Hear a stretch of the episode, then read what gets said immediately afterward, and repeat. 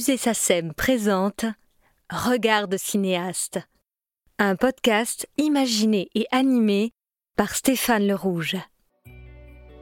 Bonjour à tous. Dans le premier podcast, nous avons évoqué avec lui sa découverte du pouvoir de la musique sur l'image, ses années d'assistanat, son passage à la réalisation avec Compartiment Tueur, mise en musique par Michel Magne, les compositeurs de ses premières années, de son compatriote Mikis Theodorakis au franco-libanais Gabriel Yared. La musique de mes films, résume-t-il, est un personnage, au même titre que les principaux acteurs. Elle établit un dialogue avec les autres personnages, avec les situations qu'elle accompagne, jusqu'à la contradiction, jusqu'à l'agression même s'il le faut. Dans ce second épisode, il va nous raconter ses fraternités avec Georges Delerue, Philippe Sard, Armand Amar ou récemment Alexandre Desplat. Il nous relatera aussi la post-production française de ses films hollywoodiens, tout comme le risque de malentendus pouvant naître entre un cinéaste et un compositeur, deux créateurs de disciplines différentes, parfois séparés par une absence de vocabulaire commun. Bonjour, Costa Gavras. Bonjour. Est-ce que vous pourriez nous raconter comment vous vivez ce moment, ce moment clé où le compositeur va vous soumettre ses propositions pour votre film? Bah, C'est un moment inquiétant, c'est-à-dire que ça ne se passe pas exactement comme ça. Moi, je l'ai vécu comme cela, parce que quand j'étais assistant, on choisissait les musiciens, on lui montrait les films, il lui fait la musique, et puis il faisait la musique au piano d'abord, et après il faisait avec l'orchestre. Voilà. Euh, mais j'ai compris que c'est pas comme ça que ça m'intéressait. Il fallait participer. Donc, quand il arrive avec la musique, avec les musiciens, on est en studio et il fait les morceaux que j'ai entendus avant au piano. Et c'est un mystère, c'est étonnant. Mais c'est toujours mieux quand même c'est toujours une découverte. Et ça, c'est agréable. Et là, parfois, on parle encore avec les musiciens. Peut-être tel instrument peut sortir un peu plus ou telle chose. Et ça, c'est un moment aussi magique aussi. Mais c'est un, un, bon moment. Moment. J'ai rarement eu des, des surprises très, très désagréables. Rarement. Ça doit être étrange pour un metteur en scène de devenir pour la première fois un peu spectateur de son film. Vous assistez à quelque chose, c'est un autre créateur qui prend le relais, et l'enregistrement est pour le compositeur ce qu'est le tournage pour vous. Et sauf que là, c'est le tournage du compositeur, c'est-à-dire c'est lui, c'est lui qui, qui, pilote. Et oui, bah c'est pour ça qu'il faut bien les choisir et bien collaborer avec lui et bien être avec lui, nous faire comprendre. Pour, qu'il y a une bonne collaboration pour qu'il arrive à, à, un bon résultat, oui. Mais vous savez, c'est, c'est le mystère permanent quand on prend un acteur et qu'on lui donne une scène longue, avec un, long dialogue, et qu'il le dit, c'est aussi une surprise. Devant la caméra, on l'écoute pour la première fois, même si on l'a répété avant. Tout d'un coup, c'est dit, c'est ça, c'est pas autre chose. On peut changer des petites choses, mais pas grand-chose. On ne peut pas se dire, s'il y avait un autre acteur, il aurait mieux fait, c'est fini. Donc il y a ça aussi. C'est pour ça que ce qui précède est important. On ne peut pas arriver et dire, voilà, faites-le et, on verra. Non préparons, que, si vous en pensez, ce que j'en pense, etc., on arrive à une sorte de, pas d'accord, mais en tout cas de, conclusion positive. Sinon, pour, il n'y a pas le gros qui joue là, il y a le film. Il y a le troisième personnage qui est le film, qui est entre nous, et que c'est pour lui qu'on travaille tous les deux. Voilà. Et je pense que si on comprend ça parfaitement, ben, ça se passe bien. C'est un moment mystérieux, mystérieux et inquiétant. Michel Legrand disait toujours quand la musique d'un film est réussie, on ne peut pas imaginer a posteriori le film avec une autre musique. Et c'est vrai pour un acteur. Vous faites cette comparaison, mais quand on voit votre film Music Box, le rôle du père d'origine hongroise est joué par un acteur euh, qui s'appelle Armin Mullerstahl. Et vous racontez dans votre livre de souvenirs que vous avez été courtisé par Kirk Douglas, Walter Matthau, etc.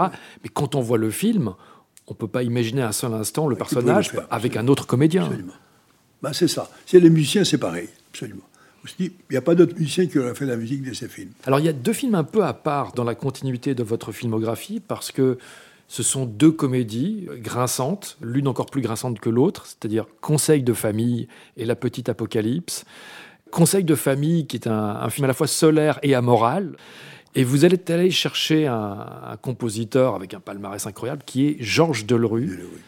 Comment ça se passe lorsque, pour la première fois, après des années de cinéma engagé, euh, de cinéma spectacle militant, on se retrouve euh, dans une comédie où la musique, ce qui est un vrai pari, ne doit pas être non plus trop drôle. On ne peut pas écrire une musique de, comme ça, la gaguesque. de comédie, bien sûr. Et, et, ne pas non plus écrire une musique trop grave, parce que le film doit avoir en même temps une légèreté. Comment est-ce qu'on trouve cet entre-deux avec quelqu'un comme Georges Delerue?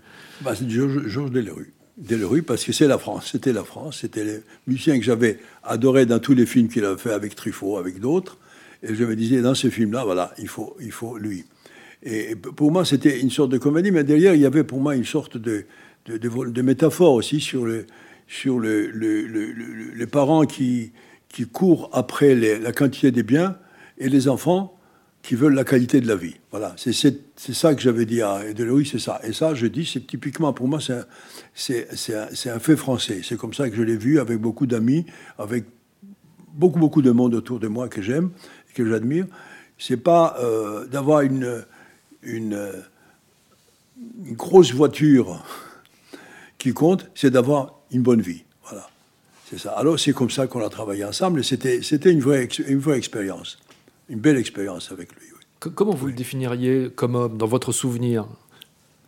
Ah, Comme un amoureux de, ce qu'il faisait, hein. un amoureux du, film. Il, s'emparait du film complètement et il proposait des choses.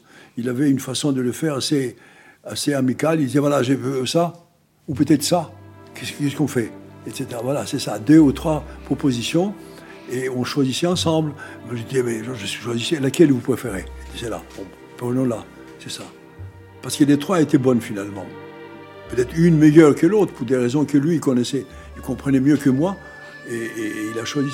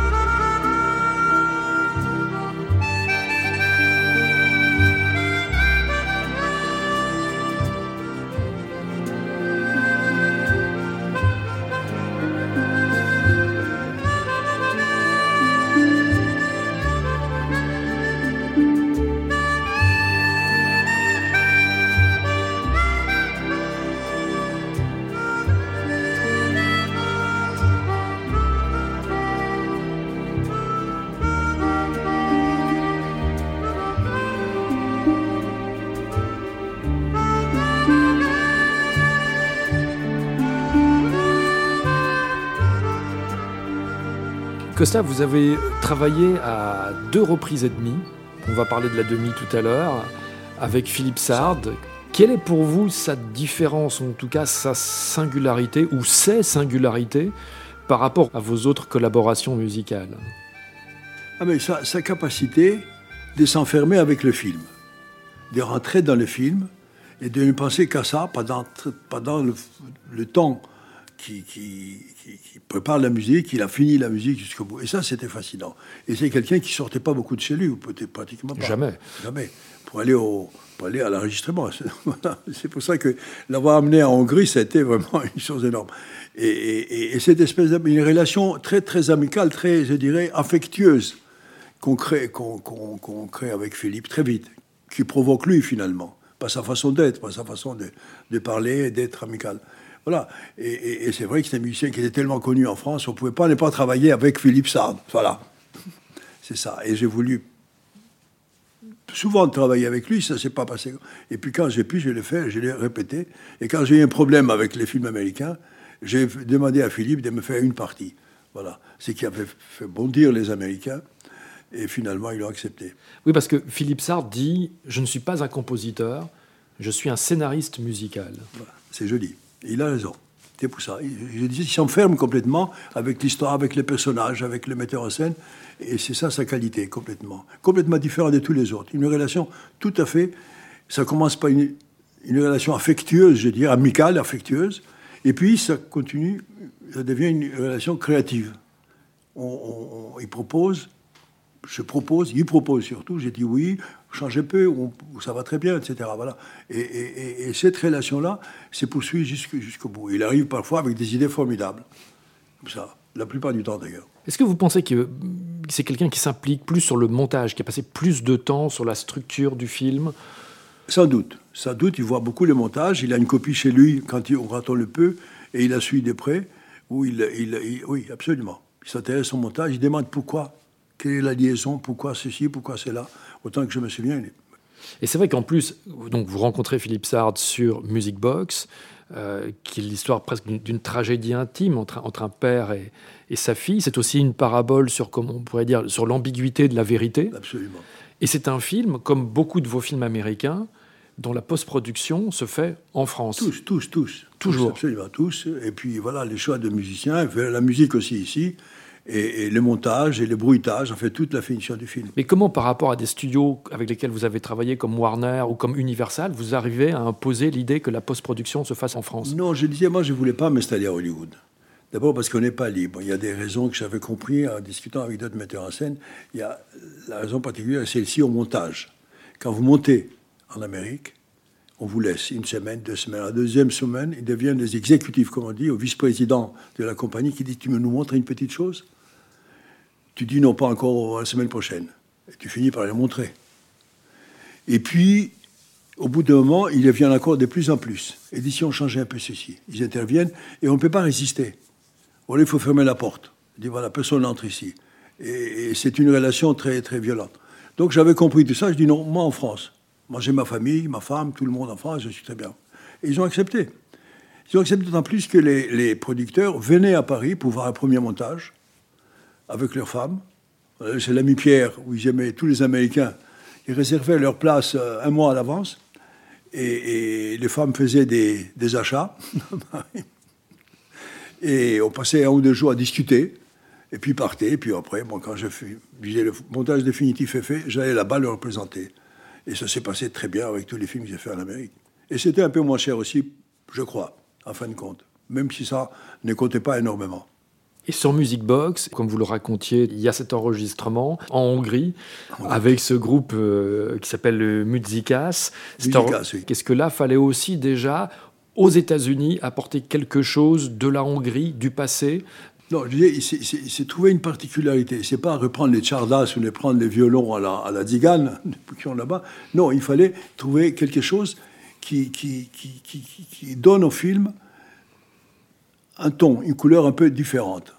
Et, et c'est vrai que ce qui m'intéressait, moi, l'idée est venue peu à peu, faire une scène avec des percussions, avec pas les percussions habituelles avec les frappant sous les bottes. Ce que faisaient les, les, chanteurs. Ça, ça m'a frappé. Est-ce qu'on peut utiliser ça? C'était ça la grande qualité. Voilà. C'est ça qui est entouré en, Hongrie.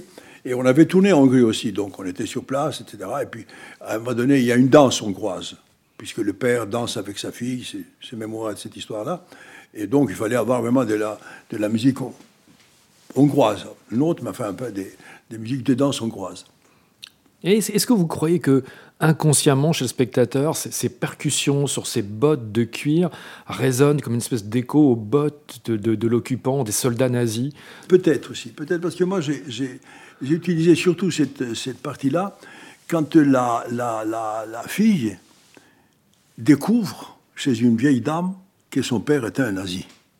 Avec, elle part. Elle part et descend un grand escalier, toute seule, bouleversée et il fallait vraiment montrer ça. Tout d'un coup, voilà, il y a cette idée, mon papa était nazi, papa était quelque chose de...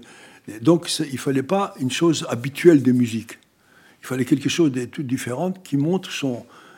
qui entre dans sa psychologie. Et c'est vrai que Philippe l'a compris très vite. Et quand je lui ai dit, faisons comme ça, il était ravi. Et on a pu le faire avec des difficultés qu'on a eues.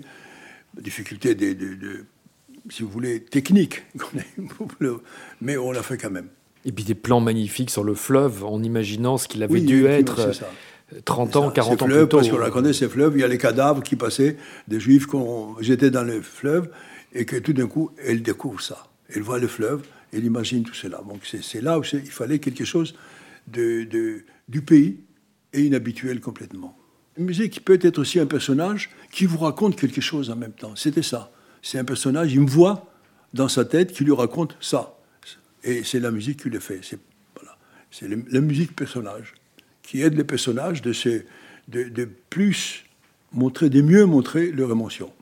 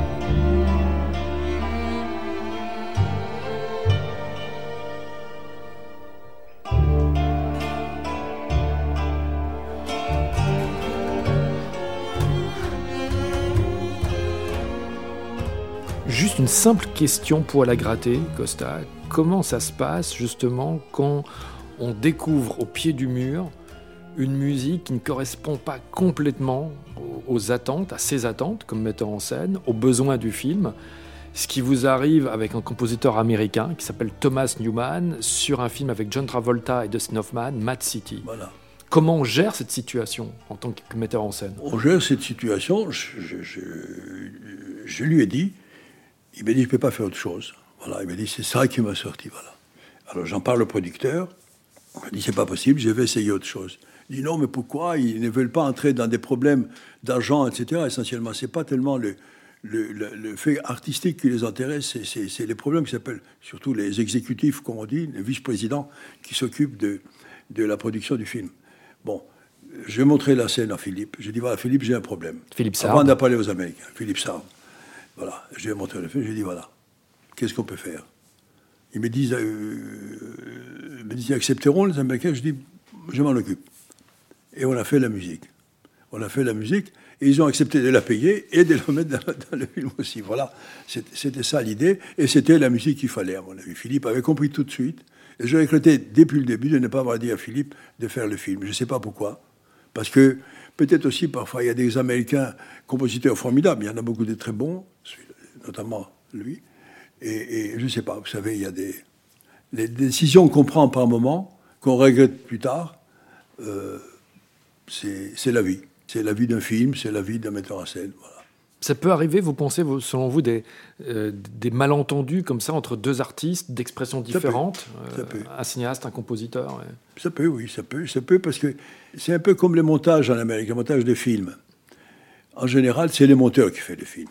Voilà. Et les metteurs en scène participent. Ça dépend des grands. Certains metteurs en scène le font eux-mêmes.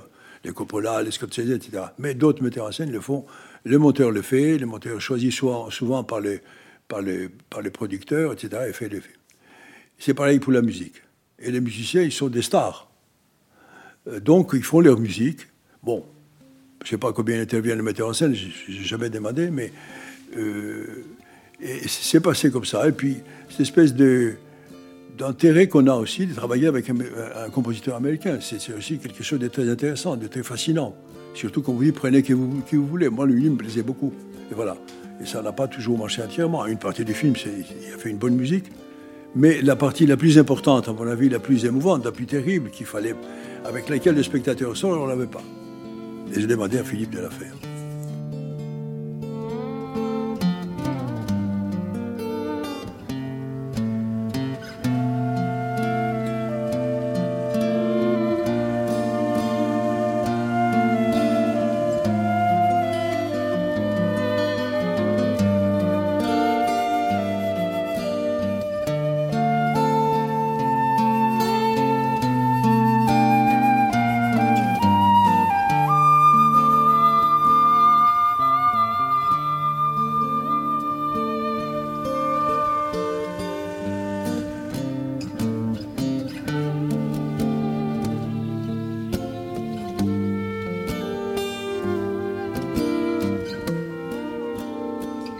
Alors il y a un film important dans votre parcours, Amen, en 2002. On parlait de Sard à l'instant. Sard a démarré au cinéma à 21 ans avec Claude Sautet et Les choses de la vie. Et vous, vous allez être le père de cinéma d'un compositeur plus âgé, 47 ans, qui s'appelle Armand Amar, qui est un compositeur qui est entré dans votre vie de façon un peu étonnante, c'est-à-dire qu'il a été conseiller musical sur un film que vous avez produit avec votre épouse. Avec Michel avait produit, c'est ça, oui. La, Chaudrome. La Chaudrome, qui était un très beau film avec de la très musique. Euh. Et c'est vrai que j'avais écouté sa musique, j'avais écouté les musiques aussi. Il m'avait aussi invité à un ballet qu'il avait, euh, dont il avait fait la musique, et j'ai trouvé formidable. J'ai dit, tu as fait de la musique du cinéma? Jamais.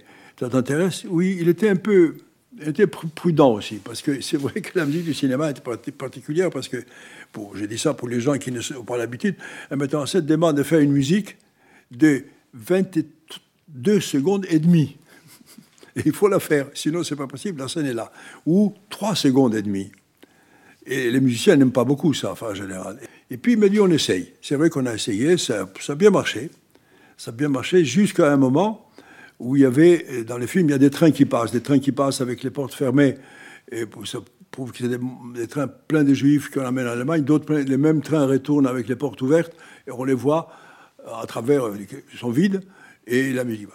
Et j'ai dit, voilà, il faut faire une musique. Il m'a fait une musique parce qu'il est juif lui-même et, il est touché profondément par ces trains pleins des juifs. Donc il a fait une musique très, très triste. Je dis non, il faut qu'on fasse une musique de western. Il m'a dit quoi?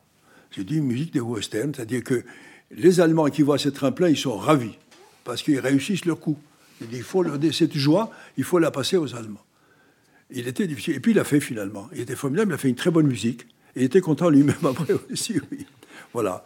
Et c'est comme ça qu'il s'est créé une relation très amicale, très forte euh, avec Armand. Et, on a fait deux films. Et, je suis très très heureux qu'on a travaillé avec lui. on a compris que c'est un grand musicien de cinéma, quoi.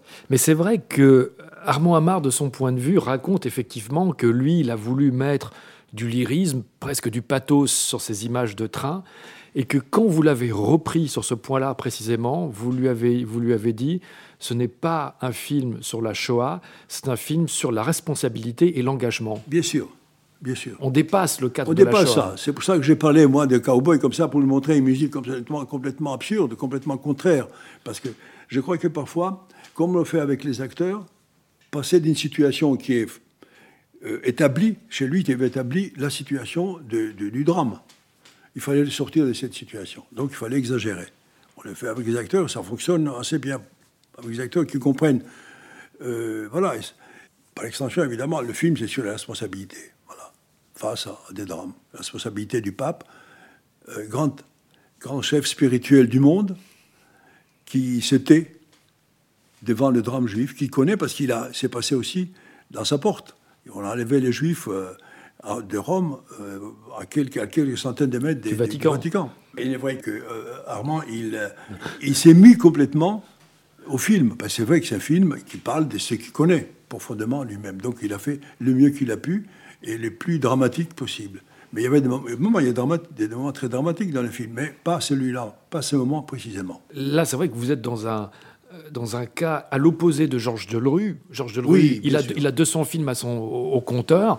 Et là, vous vous retrouvez devant un compositeur qui n'a jamais encore écrit pour le cinéma. C'est, c'est, c'est vous allez être un, tout petit peu le Frankenstein d'Armand Hamar. C'est vous qui allez le, le, révéler au cinéma. Non, non, mais je, je le recule ça. Je pense que s'il avait déjà le talent, il a fait des, ballets, il a fait tout cela, il comprenait très très bien la, la, le rythme de la musique, l'évolution d'un thème par rapport à un ballet. Le cinéma, c'est un ballet aussi. Le montage, c'est un ballet, euh, d'une certaine manière. Donc il était préparé à cela. Il n'était pas préparé aux problèmes techniques et puis aux problèmes que j'avais moi aussi dans ma tête, comme ça m'a tout à fait opposé à, aller dans le sens de la tragédie. La tragédie était déjà là, très forte, très énorme, il ne fallait pas en rajouter.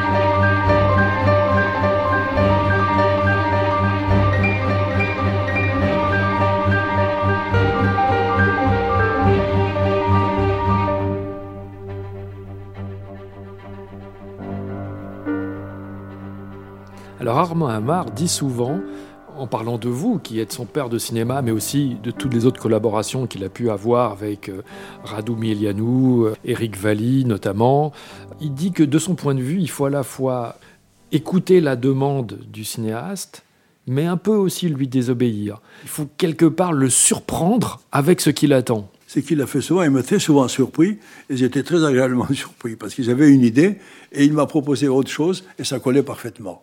J'ai un autre exemple, le deuxième film qu'on a fait ensemble. Au début, j'avais en tête, une musique comme ça. Et il me propose un trompettiste. J'ai dit, c'est bizarre, qu'est-ce qu'on va faire là? Et j'ai dit, bon, essaye-le. Comme ça, comme je fais ça. Et c'était bouleversant. La, musique commence juste avec une trompette. Malouf. Parce que j'avais écouté Malouf, moi je le connaissais un tout petit peu, il me l'a fait écouter aussi. Je ne les voyais pas du tout à ces immigrés là qui arrivent sur un bateau, enfin sur une barque qui est prête à couler etc., qui jettent leur papier là. Et, Malouf le fait parfaitement. Voilà, c'était ça la surprise qu'il m'a proposé, pas qu'une fois d'ailleurs. Armand, et c'était très agréable. Et sur le, sur le coup près, sur l'idée d'un personnage obsessionnel, un personnage à idée fixe, comment est-ce qu'on traduit cette idée un peu de mécanisme et d'engrenage dévastateur? Ben, On ne sait pas. Et là, on s'est dit, on donne au musicien, on lui dit comme ça, peut-être, on dit ce que tu voulais me dire, par rapport au personnage, comment il est, comment il agit, etc., son monde psychologique, euh, qui n'est pas un tueur, qui n'est pas un salaud, mais qui veut sauver une chose qui les musiciens réagissent. Et vous êtes content, vous n'êtes pas content. Et là, j'étais content.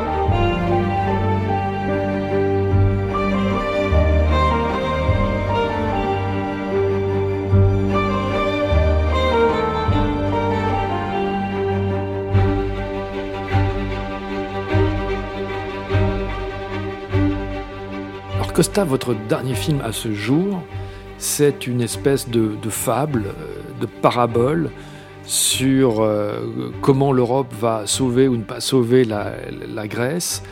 L'adaptation donc du, livre de, l'ancien ministre des Finances euh, Yanis Varoufakis, Conversation entre adultes. Je m'imagine, je me mets à votre place. On doit se poser à un moment donné la question sur un sujet qui est quand même à la fois technique et qui est très dialogué. Comment on va faire entrer la musique euh, là-dedans? Bah, C'était les problèmes. C'était grand problème. C'était le très grand problème, mais il fallait, je sentais aussi qu'il y avait de la musique. Dans ce monde figé, glacial au point de vue sentiment et relation entre eux, il fallait introduire un élément qui, qui les bonifie un tout petit peu, qui bonifie pas seulement le personnage principal, la situation aussi, l'espace qui est enfermé et les gens qui font des choses qui savent être des choses négatives, mais qui les font quand même jusqu'au bout, avec une consistance et une insistance vraiment terrifiante. Voilà. Alors j'ai pensé, et, en plus, ça se passe, on sait très bien que c'est la Grèce. Donc il fallait là aussi trouver quelque chose qui a cette espèce de sensibilité grecque, parce qu'il y a des grands musiciens. Bon, on a parlé de Théodorakis, mais ce n'était pas un film pour Théodorakis. Si quelqu'un comme Khadidakis, je ne sais pas si vous connaissez le nom, sûrement vous le connaissez, était, parce qu'il était très classique, un grand classique, parce qu'il a fait des études aussi classiques, et, et, il était vivant, ça aurait été possible, mais il n'était pas vivant. Et puis j'ai cherché partout, et j'ai voulu travailler aussi avec Alexandre, que je connaissais bien. Alexandre Desplat, qui est franco-grec. Qui a une mère grecque, et qui aussi vit beaucoup en Grèce. Enfin, ses vacances dans une île en Grèce, etc. Il parle, me parlait beaucoup de Grèce, avec, et il essaye aussi de parler un peu le grec, il faut dire aussi. Et, je lui en ai parlé. Je lui ai parlé, je lui ai dit, il ne faut pas faire de la musique grecque, mais il y a des sensibilités comme ça à manger. Il le connaissait aussi. Il connaissait la musique de Khadidakis, il connaissait tout ça. Il a découvert quelques, quelques morceaux aussi, quelques parties aussi. Et, c'est vrai que ça a été un problème de trouver de la musique, de trouver à où et comment et quoi. Voilà. Et c'est vrai qu'il m'a fait des propositions qui m'ont beaucoup ému parce que c'était une grande justesse à tel ou tel endroit il fallait, on pouvait mettre de la musique. J'avais jamais pensé qu'on mettre de la musique. Il m'a dit si on peut, écoute.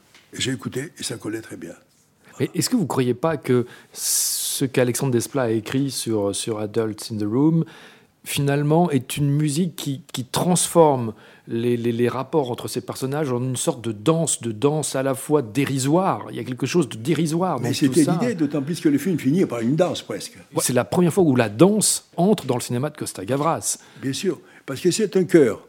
C'est un cœur comme les cœurs antiques, qui, pendant la tragédie, bon, on vit avec les personnages principaux, et puis il y a les cœurs qui interviennent par moments. C'est de ça qu'on a parlé avec Alexandre beaucoup, je lui ai parlé des cœurs, et, et intervient pour raconter la partie humaine de ces gens-là, la partie, c'est-à-dire colorée. Ils colorent ces drames terribles où les gens s'entretuent comme ça, le père, la mère, etc. Et, voilà, c'était ça qu'il fallait trouver dans le film, et avec naturellement la conclusion, et le chœur à la fin qui conclut. Et il fallait trouver aussi une musique pour le chœur à la fin, pour que ça ne soit pas une musique des, des, des par exemple, je ne sais pas quoi. Il fallait trouver autre chose. Et, c'est vrai qu'il a vraiment, il, il, il a, il a comment, pris le film, il a compris le film, ce que j'ai souhaité, et il a fait sa musique comme, comme il a voulu. Je suis intervenu ici et là, très peu.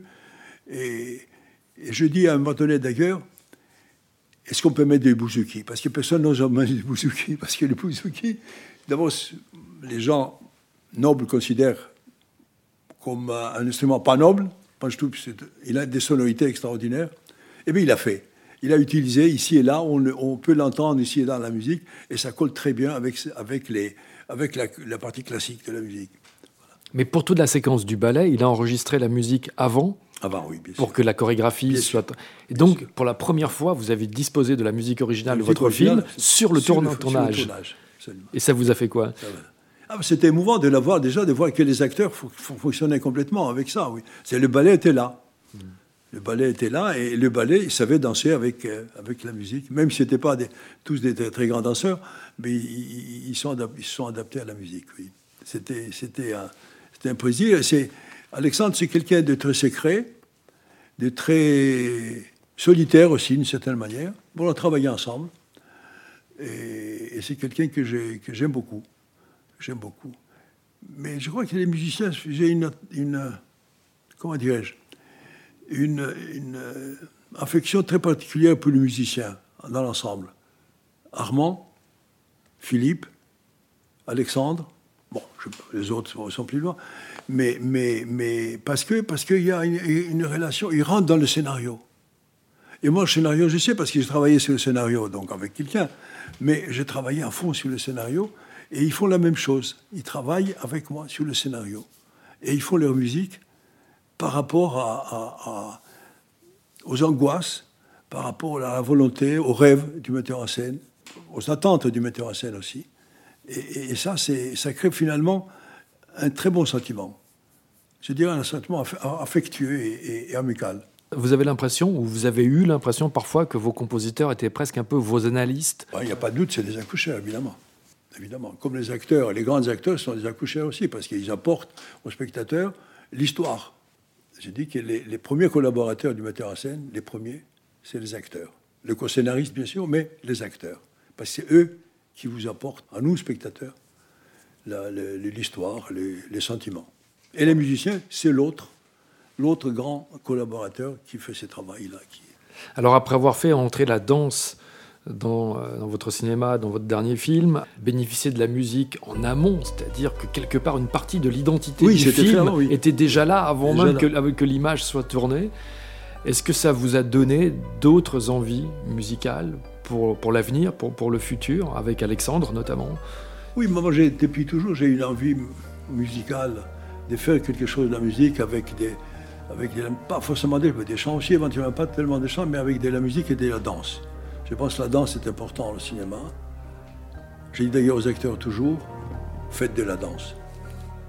Ayez, ayez la, le contrôle de votre corps. On apprend le contrôle de son corps avec la danse. On sait qui on est physiquement. oui, oui, j'ai très envie, mais... Un mec m'avait proposé à un moment donné Chicago, vous savez, la comédie musicale qui était un succès énorme. J'avais été la voir au, au théâtre à New York.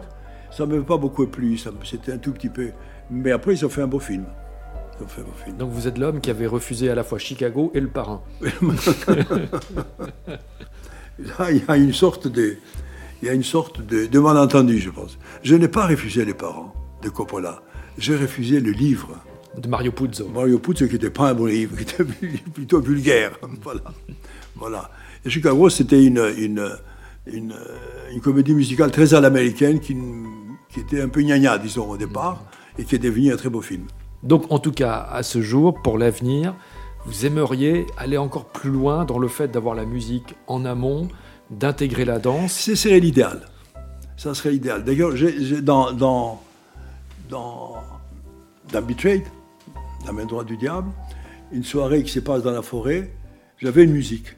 J'avais une musique pour les acteurs aussi, pour les exciter comme ça, qui n'est pas dans le film du tout, mais qui était une musique Et c'est vrai que je me suis aperçu que tout d'un coup, le monde était différent, la façon d'agir était différente, avec une musique dans une scène très violente, avec une musique qui rajoutait quelque chose de plus. Oui, D'ailleurs, à l'époque du, du muet, il y avait un orchestre sur les grands plateaux, il y avait.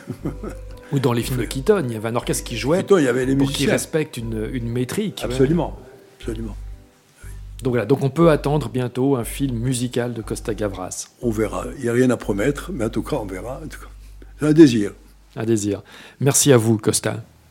Merci, Stéphane.